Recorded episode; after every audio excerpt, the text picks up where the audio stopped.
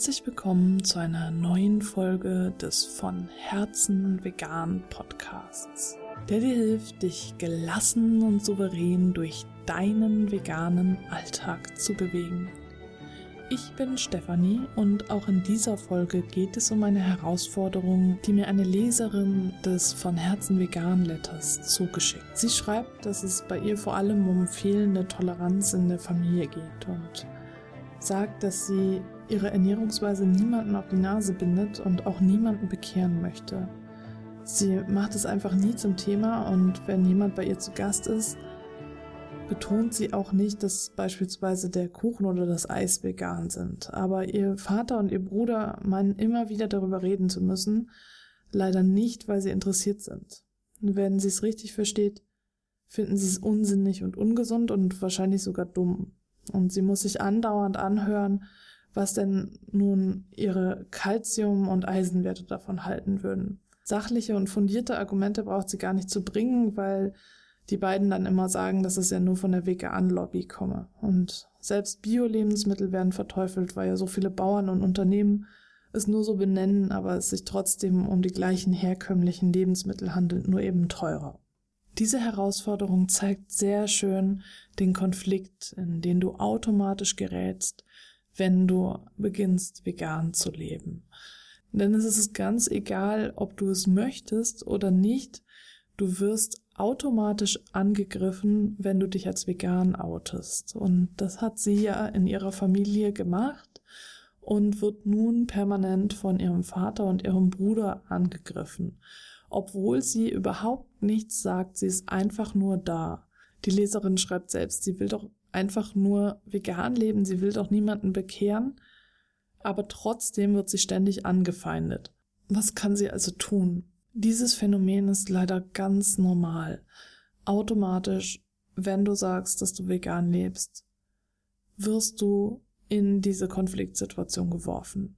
Automatisch. Egal, ob du es willst oder nicht und egal, ob du die Intention hast, die ganze Welt zu veganisieren oder eben nicht, dass du äh, denkst, ich möchte doch einfach nur ich sein, lass mich doch alle in Ruhe. Das ist ganz egal. Wenn du sagst, du lebst vegan, wirst du dich diesen ganzen Kommentaren aussetzen. Und deswegen gibt es jetzt ja auch schon sehr viele Menschen, die sagen, ich oute mich nicht mehr als vegan, weil ich eben nicht mehr die ganze Zeit angefeindet werden will. Aber wie kannst du jetzt mit der Situation umgehen? So wie die Leserin das schildert, klingt es nicht so, als würden Vater und Bruder jemals einlenken und sie in Ruhe lassen. Also geht es nur von der anderen Seite her, dass du sagst, wie es dir damit geht. Das ist jetzt wieder ganz individuell, weil das wirklich darauf ankommt, wie deine Beziehung zu deinem Bruder und deinem Vater ist, zu deiner Familie, wie ihr zueinander steht und äh, wie ihr miteinander kommuniziert.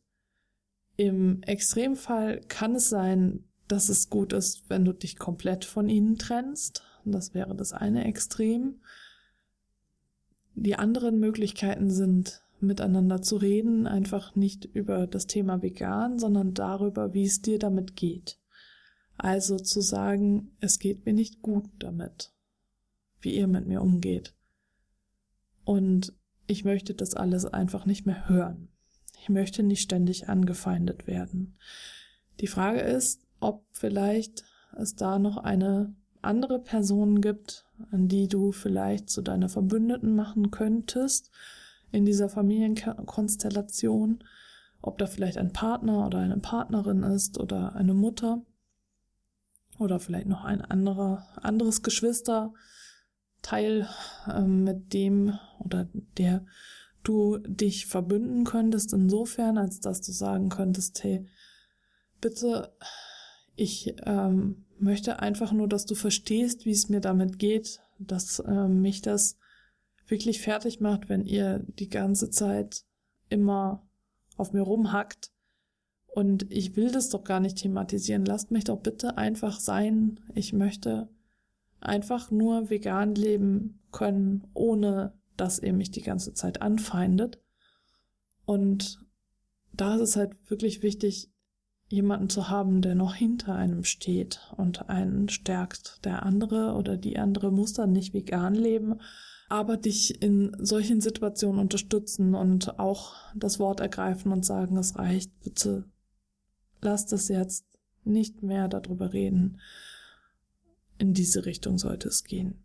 Wenn es keine solche Person gibt und äh, du weiterhin alleine mit den Personen, in diesem Fall halt dem Vater und dem Bruder, äh, konfrontiert wirst oder von den Personen konfrontiert wirst, dann wäre es vielleicht sinnvoll, nochmal zu schauen, worum geht's überhaupt im Thema.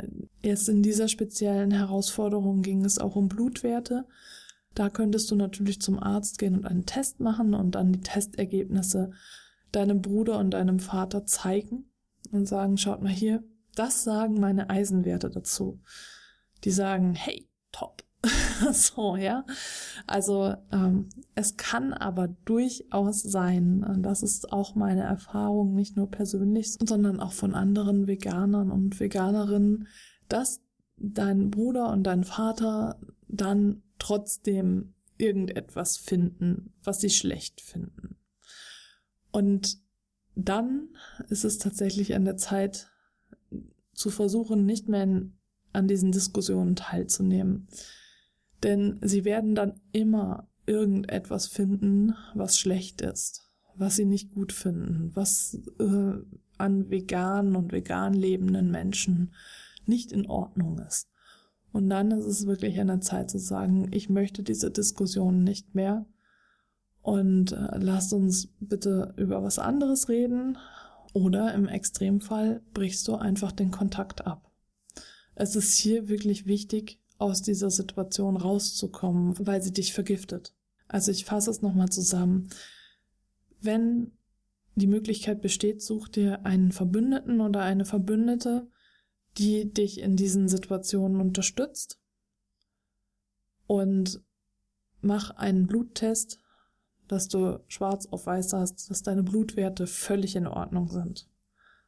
Wenn das alles nichts bringt, such das Gespräch mit deinem Bruder und deinem Vater und sag ihnen, dass du nicht darüber diskutieren möchtest weiter, dass dir das weh tut und dass es dir nicht darum geht, die beiden zu veganisieren, sondern dass du einfach vegan leben möchtest und, und dass du es schön fändest, wenn sie dich so akzeptieren, wie du bist.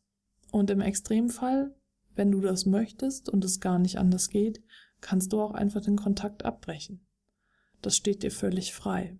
Ich hoffe, diese Tipps konnten dir weiterhelfen und wenn du noch Fragen hast, schreib mir gerne eine E-Mail an post von herzenvegan.de, von herzenvegan in einem Wort. Und wenn es dir gefallen hat, freue ich mich, wenn du diesen Podcast weiterempfiehlst an jemanden, dem er auch gefallen könnte oder wenn du zum Beispiel eine Bewertung bei iTunes hinterlässt. Und dann freue ich mich, wenn du beim nächsten Mal wieder mit dabei bist.